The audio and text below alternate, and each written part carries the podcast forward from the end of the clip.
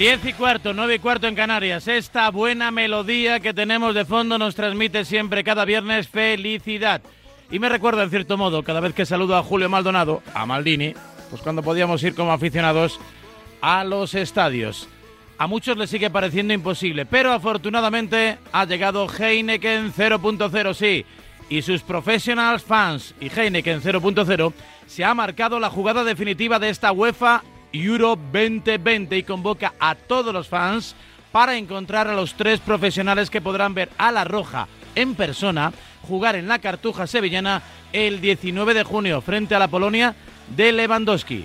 Pero no buscamos amateurs, no, buscamos auténticos profesionales como Maldini, Queremos un director general de control de temperatura de la cerveza, un adjunto a la dirección de alineación de posavasos y a un consejero delegado de tiro de cerveza a 45 grados. Maldini, buenos días. Hola, ¿qué tal? Exactamente, estamos buscándolo, ¿eh? estamos buscándolo. Estás de casting, ¿no? Y lo, lo, encontraremos, ya te digo yo, seguro que sí.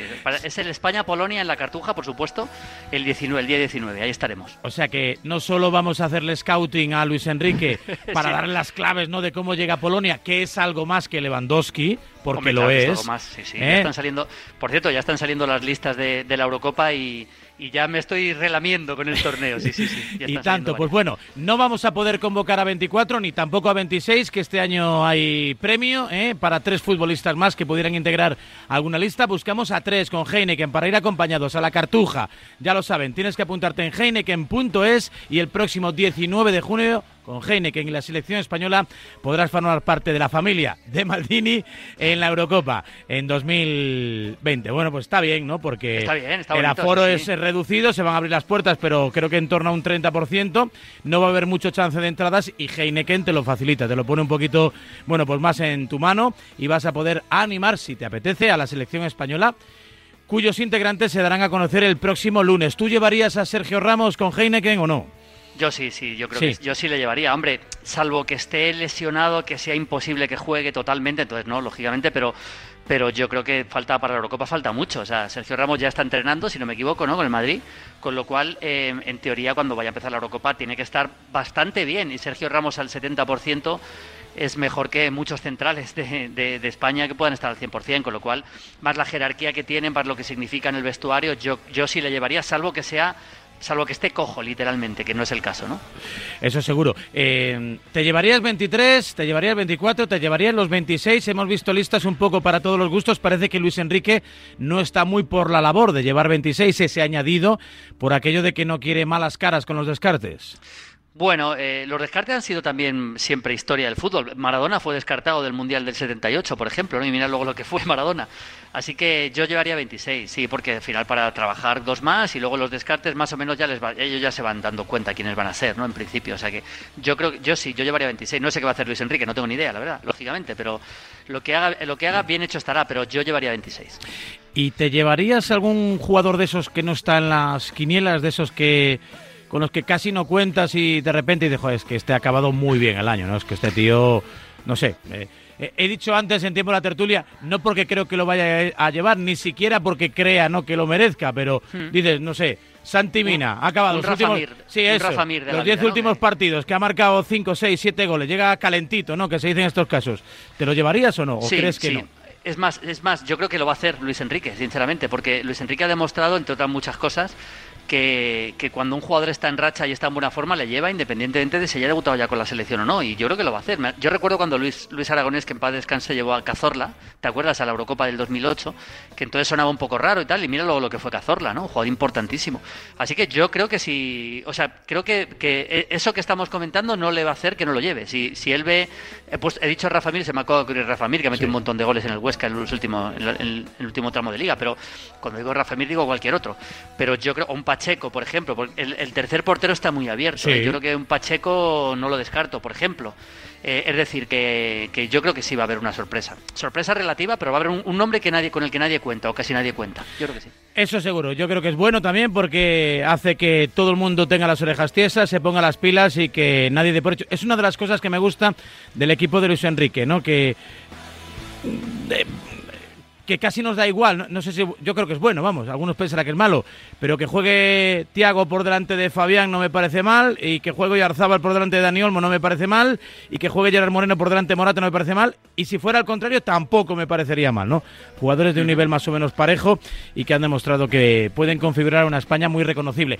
Tiempo tendremos. Eh, sí. No, cuando he dicho Raúl, eh, eh, Pacheco, es que no quiero dejar de comentar también Sergio Herrera, hablando de porteros, porque Sergio Herrera eh, ha hecho un final de liga, el portero de Osasuna, impresionante. Yo creo que esa, tercera plaza de portero que está bastante abierta, que fue Robert, el último, el del Brighton, creo que puede caer, puede haber sorpresa ahí, con Herrera o con Pacheco, puede haberla.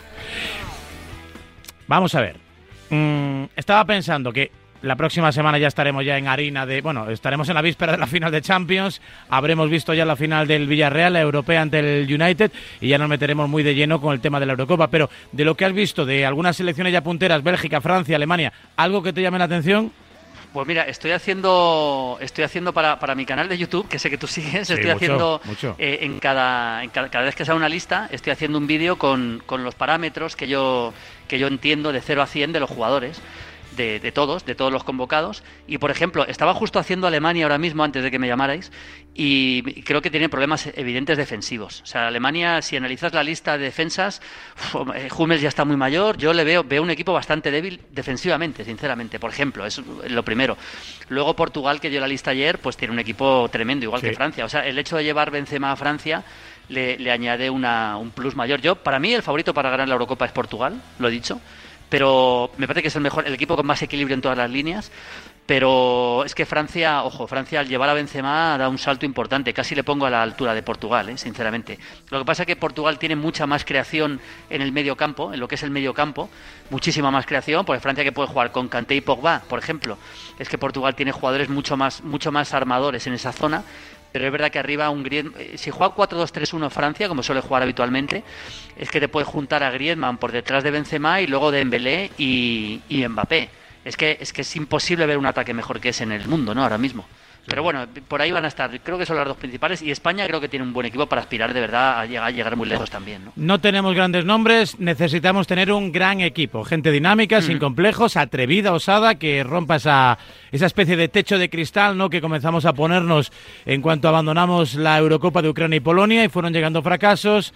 Brasil, Francia, Rusia y demás, y ahora necesitamos volver a, torcer ese destino ¿no? Que, que no nos favorece. Em, Fin de semana, una semana también de finales de Copa y de desenlaces con una pelea maravillosa en la Premier, ¿no? Por eh, alcanzar eh, Plaza Champions. Sí, sí, sí. Eh, lógicamente ese partido Chelsea-Leicester era clave más luego Liverpool que ganó en Barley 0-3, con lo cual el Liverpool ahora mismo ganando su último partido, salvo que hay una goleada estrepitosa que es muy difícil del Leicester, el Chelsea, perdón, el Liverpool se meterá al final cuarto, que ha estado muy muy muy lejos de muy cerca de quedarse fuera de la Champions. El partido fue el Chelsea-Leicester, fue un partido tremendo donde el Chelsea jugó a un nivel impresionante. El partido acabó 2-1, pero un partido de goleada del Chelsea. O sea, una velocidad, una agresividad, una, una presión, un ritmo impresionante como está llegando el Chelsea al final de temporada. Lo, de Thomas Tuchel es tremendo. Se ha cambiado el equipo como un calcetín. Y si juega a este nivel, yo veo bastantes opciones de ganar la final de Champions ante el Manchester City. Ganó el partido 2-1, lo ganó con toda justicia y prácticamente certifica su, su, plaza en Champions. Lógicamente el United y, el, y el, los dos de Manchester ya la tenían y al final yo creo que será Chelsea y Liverpool. Se cayó el West Ham en su momento y al final seguramente se puede caer también el Leicester, con lo cual al final después de tantos problemas en la Premier para los grandes, al final vamos a tener casi seguro a cuatro, a cuatro grandes en la Champions, los dos de Manchester, Chelsea y Liverpool, que es bueno para la Champions, por supuesto, no tengo nada contra el Leicester ¿eh? ni contra el West Ham, pero desde luego ver al, ver al Liverpool en la Champions me parece, me parece fundamental.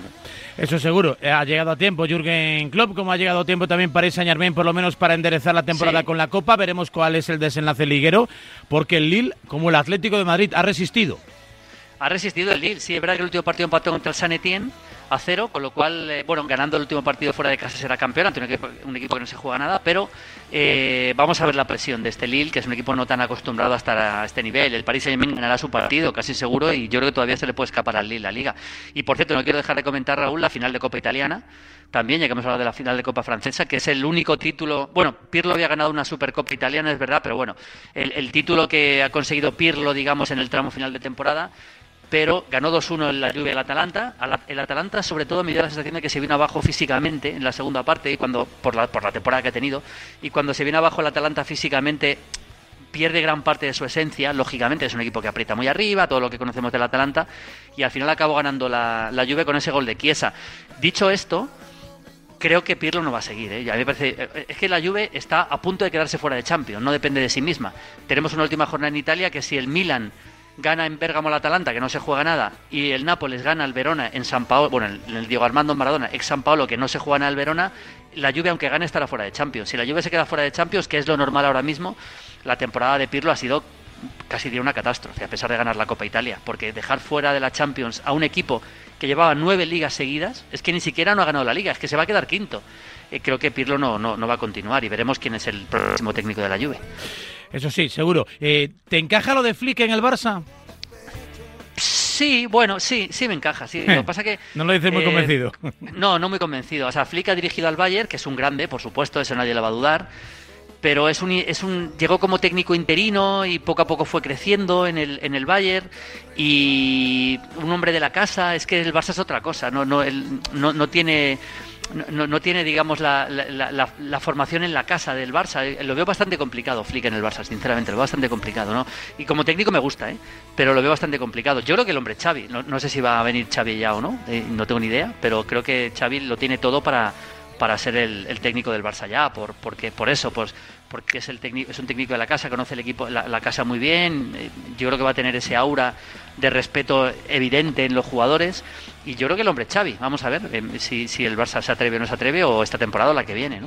A ver si se atreven, como se están atreviendo ya nuestros amigos oyentes, en el 628 26 90 92. Si quieres interactuar con Maldini, 628 26 90 92 y en el 91 443 6501. Ya lo comentábamos en las últimas horas. Quería saber tu parecer, tú que eres un enamorado de la Libertadores, de la Copa América, del fútbol sudamericano. Lo ocurrido con Enzo Pérez, bueno, no queda ya ni su camiseta, subastadas, ¿no? Todas las, todas las copias, ¿no? Que han impreso en River Plate.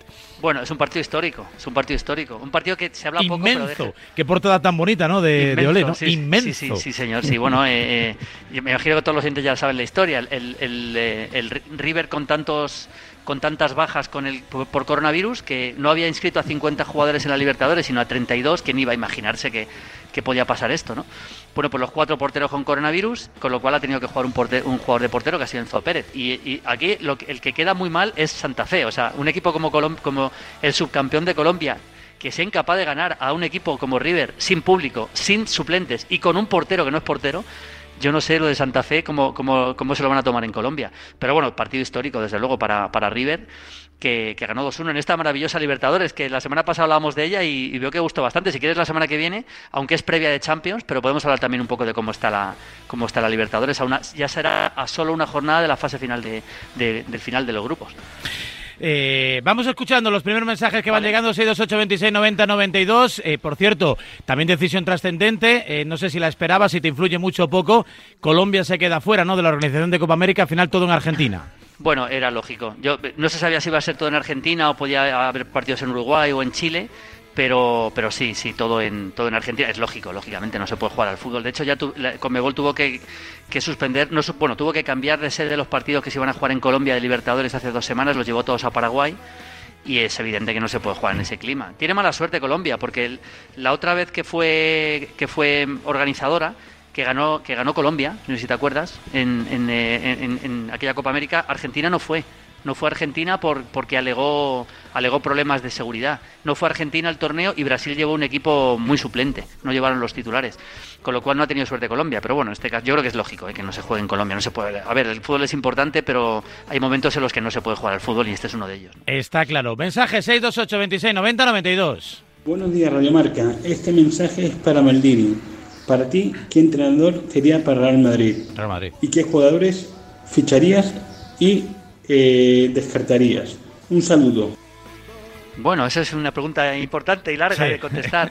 Yo apostaría por Raúl, lo digo sinceramente, yo apostaría por Raúl. Yo creo que Raúl que igual que igual que digo que apostaría por Xavi en el Barça, lógicamente tengo que ser tengo que ser consecuente, ¿no? Y, eh, apostaría por Raúl en el Madrid, porque creo que creo que se ha ganado el, el, hecho de, ya entrenando al equipo como está entrenando al Castilla, creo que se ha ganado el hecho de, que el Madrid le dé la, oportunidad, ¿no? Con lo que ha significado Raúl, para mí de los 3, 4, 5 jugadores más importantes de la historia del Real Madrid.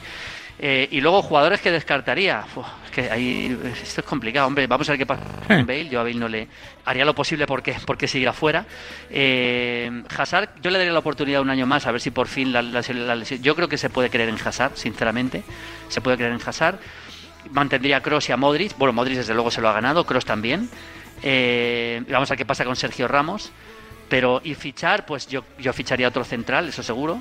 Vamos a ver qué pasa con Rafa Barán y ficharía un delantero centro para acompañar a Benzema o para ser suplente de Benzema. Que el Madrid no cometa el error que cometió el Barça con Luis Suárez, de no tener un, delantero centro suplente de verdad de cierto nivel, ¿no? Para, para, para en este caso Benzema. Eso seguro. Más.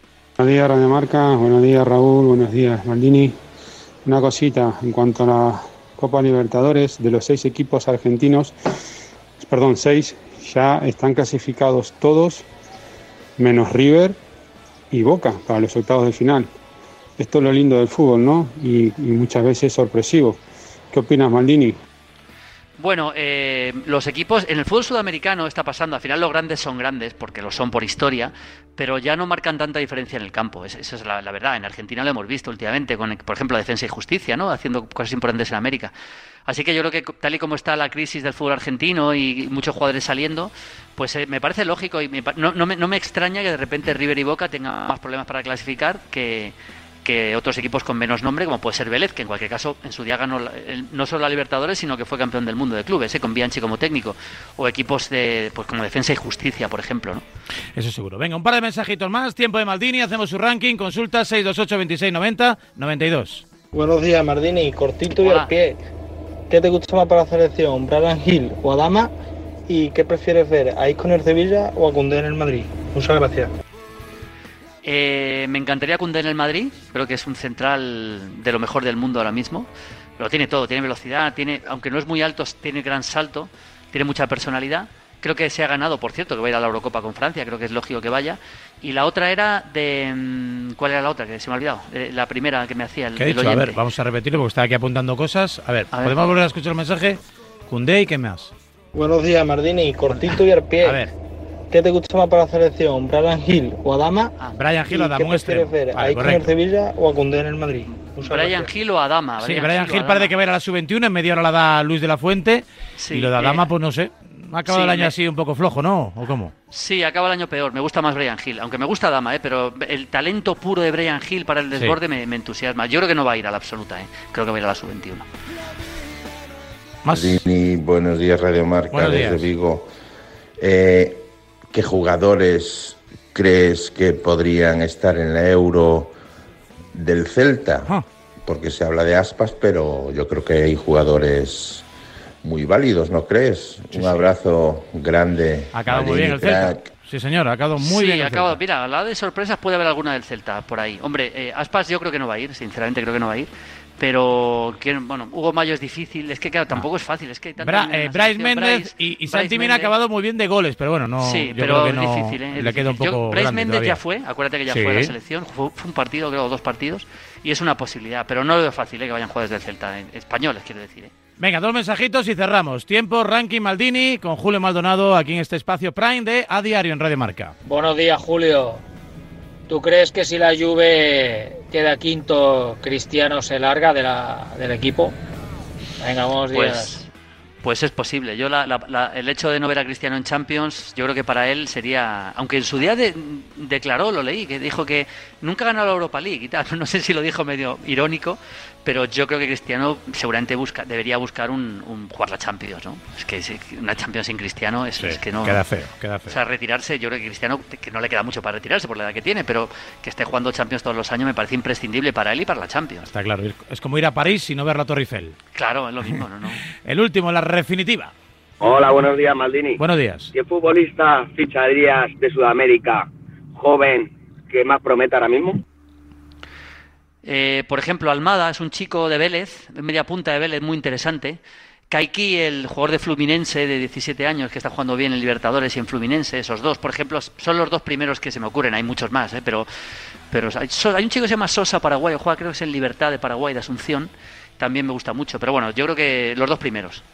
Pues apuntado queda para los amantes del fútbol sudamericano, que está también ahora con mucha pujanza, y en el canal de Maldini, ya lo sabes, pues toda la información, toda la actualidad que depara el mundo del fútbol internacional, con un auténtico número uno, nuestro Julio Maldonado. Maldini, que disfrutes del fútbol, tarde de radio, tarde de tele y tarde de emociones. ¿Vas a estar mañana en Valladolid o no? Estamos en Valdebebas, en Valdebebas. Ah, vale, yo voy a ir por Valladolid, a ver, partido histórico, ¿eh? Partido histórico. Puede haber un, puede haber dos dramas, porque puede bajar el Valladolid y que el Atleti no sea campeón, puede pasar perfectamente. Puede haber un drama y una alegría. ¿Es verdad? Dos alegrías es imposible. No. Eh, bueno, sí, puede pasar. Sí, porque Madrid puede perder contra el Villarreal. Que pierda el Madrid o que empate el Madrid y gane el Valladolid. Eso es, pero es muy difícil, ¿eh? pero bueno, puede pasar. O sea que tenemos una tarde maravillosa en, en Valladolid. Apuntado queda. Gracias, Julio. Un abrazo. 10 y 35, 9 y 35 en Canarias. Ranking Maldini en el horario Prime de A Diario hasta las 11, Radio Marca.